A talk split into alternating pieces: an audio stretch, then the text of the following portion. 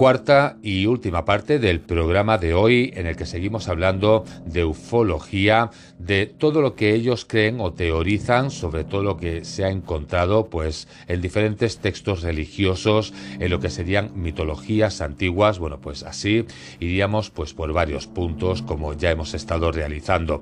Bien, pues seguimos hablando de los gigantes que estarían vinculados a los extraterrestres. Esta raza híbrida mezcla de seres humanos con alienígenas acabarían desapareciendo según explica la historia a causa de un diluvio universal. Según explica la ufología, la mayoría de las antiguas civilizaciones de todo el mundo tienen leyendas de antepasados suyos que sobrevivieron al diluvio catastrófico. Bien, pues podríamos poner como ejemplos los pigmeos africanos, los celtas europeos, los incas sudamericanos, los habitantes de Alaska, de Australia, de China, de Lituania, de India, de Micronesia, de Nueva Zelanda, de Norteamérica, de México y así podríamos seguir pues añadiendo más lugares. Todos cuentan con su propia versión del diluvio.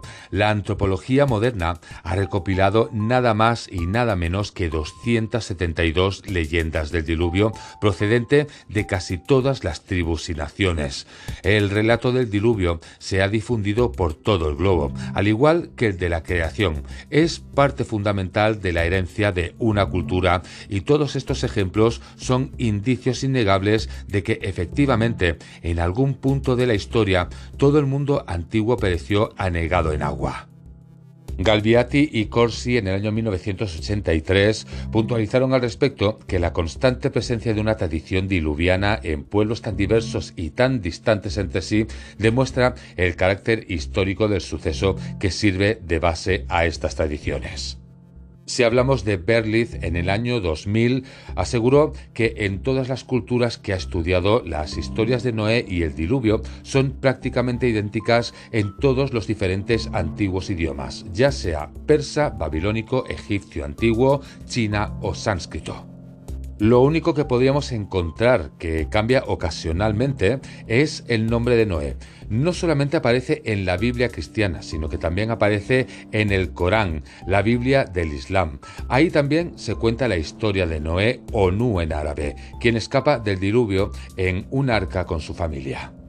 Como un ejemplo, podríamos hablar del suceso de la leyenda del diluvio de la pequeña tribu californiana de Chumas, la cual describe una raza de gente mala que habitaba antes del Reino Medio, es decir, el antiguo reino de los hombres.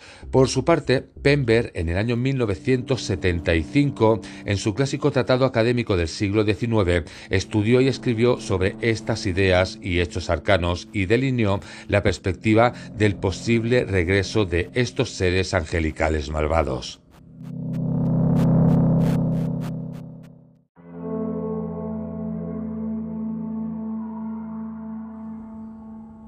Siguiendo con todo esto que se estoy explicando, varios acontecimientos del diluvio se encuentran registrados también en tablillas de escritura cuneiforme babilónicas, acadianas y sumerias, las cuales se hallan actualmente en el Museo Británico. Estas tablas datan de alrededor del año 700 a.C., pero hay relatos más antiguos del diluvio hallados en caracteres chinos individuales.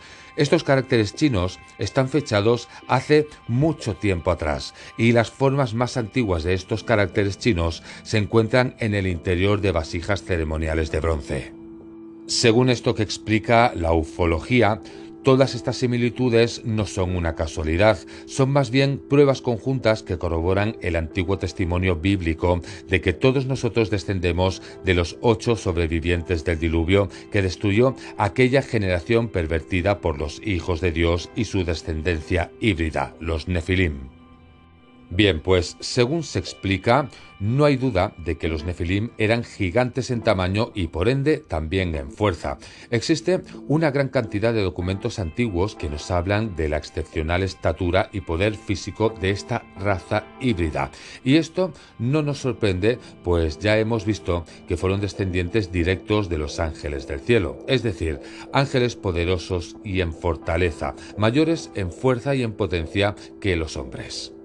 Lo que se dice de los ángeles en general se aplica a los ángeles rebeldes por igual. Su caída moral no reduce en nada su poder físico. El libro de Enoch declara al respecto que su estatura era como la altura de los cedros y sus cuerpos eran como montañas. Como ya os he explicado, en Génesis 6 es donde se usa el término Nefilim por primera vez, ya que su aparición en la tierra desde antes del diluvio y su labor corruptora de las civilizaciones humanas fueron las razones principales de la causa del diluvio. ¿Qué más podríamos encontrar según la ufología? Bien, pues en la famosa obra Antigüedades de los Judíos, Flavio Josefo, aquel notable historiador judío del siglo I después de Cristo, mencionó a estos gigantes describiéndolos como poseedores de cuerpos tan grandes y de aspectos tan enteramente diferentes de los demás personas que eran sorprendentes a la vista y terribles al oído. También afirman que en su época los huesos de los gigantes aún podían ser hallados. Y si seguimos buscando, encontraríamos el gigantesco rey Og de Basán.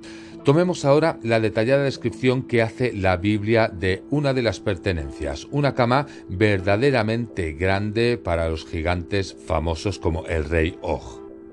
Pues uno de los escritos que encontramos sobre este rey Og dice lo siguiente, Únicamente Og, rey de Basán, había quedado del resto de los gigantes. Su cama, una cama de hierro.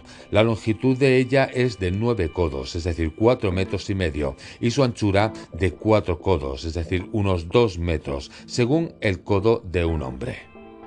Esta escritura también menciona a otros gigantes impresionantes. Se dice del rey gigante Isbibenov, por ejemplo, que iba armado con una espada nueva y una lanza de bronce que pesaba más de 3 kilos. Por su parte, del gigante Lagmi, hermano del legendario Goliat, se dice que su lanza tenía un asta tan grande como el rodillo de un telar. Y hablando de Goliat, este gigante filisteo era el más famoso de todos. Solía llevar sobre la cabeza un casco hecho de bronce y una coraza también de bronce que pesaba 55 kilos. Él mismo medía casi 3 metros de altura. Bien, pues finalmente también se dice de al menos un descendiente de Rafa el Gitita, que era un gigante altísimo que tenía 24 dedos, 6 en cada mano y 6 en cada pie. Bien, pues a pesar de la aparente falta de evidencia arqueológica de la presencia en el pasado de completas razas de gigantes, existe sin embargo evidencia abrumadora que sugiere que al menos un gran número de estos individuos realmente sí que existieron.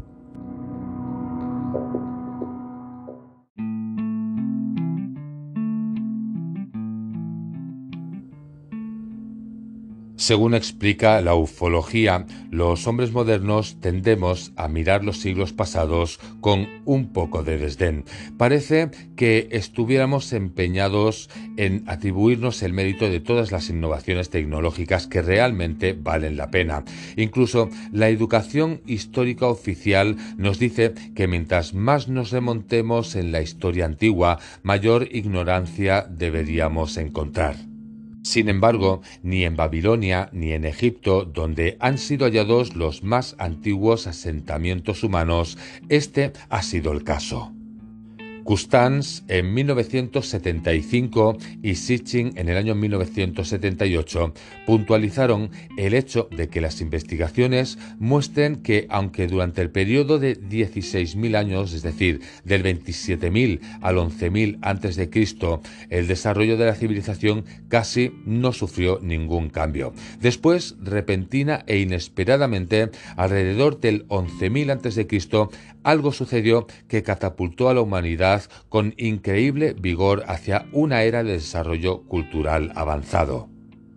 Este abrupto cambio en el curso de la historia del hombre ha llevado a los académicos a identificar aquel periodo de transición como el claro final de la antigua edad de piedra, es decir, el paleolítico, y el inicio de la mediana edad de piedra, el mesolítico.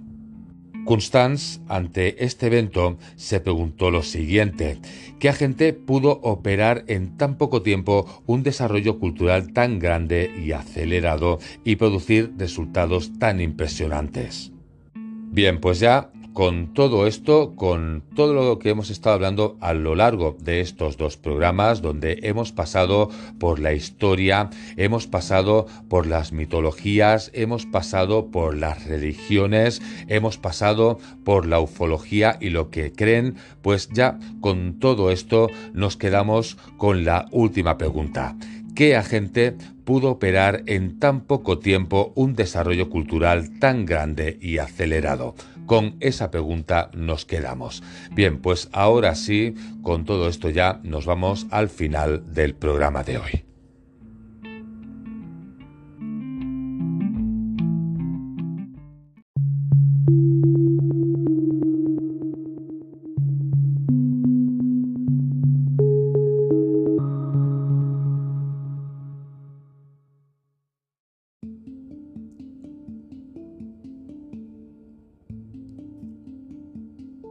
Llegamos al trayecto final del programa de hoy, del programa número 64.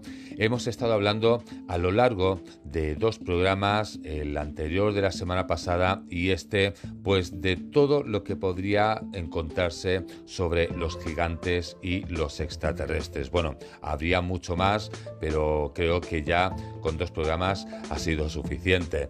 Hemos estado en la primera parte, es decir, en el programa número 63, hablando de si realmente pudieron llegar a existir estos seres gigantes y bueno, hemos buscado en lo que es la mitología, en lo que son los textos, en lo que es pues todo lo que han sido muchísimos puntos a lo largo de ese programa número 63 hasta llegar incluso a posibles ocultamientos de información.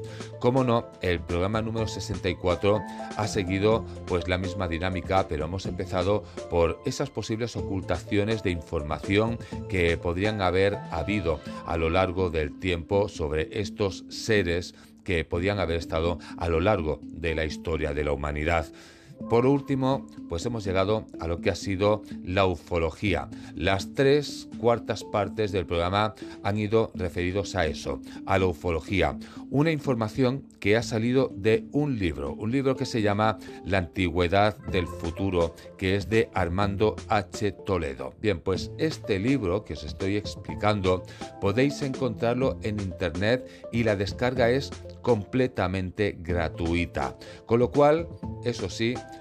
merece la pena, yo creo que merece la pena, por lo menos es interesante leerlo y ya, pues ahora sí, con todo esto, solo me queda deciros que bueno, que cada uno, lógicamente, tiene su opinión, cada uno es libre de pensar lo que crea. Fue mitología, fue historia, fue una realidad, pues ahí queda la cosa.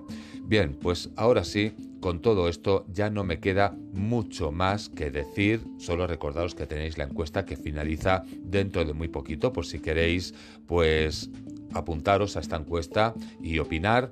Y ahora sí, bueno, pues con todo esto, lo único que me queda es daros o esperar que paséis un muy, muy buen fin de semana, perdón. Así que con todo esto, que paséis una muy buena semana. Nos vemos en siete días.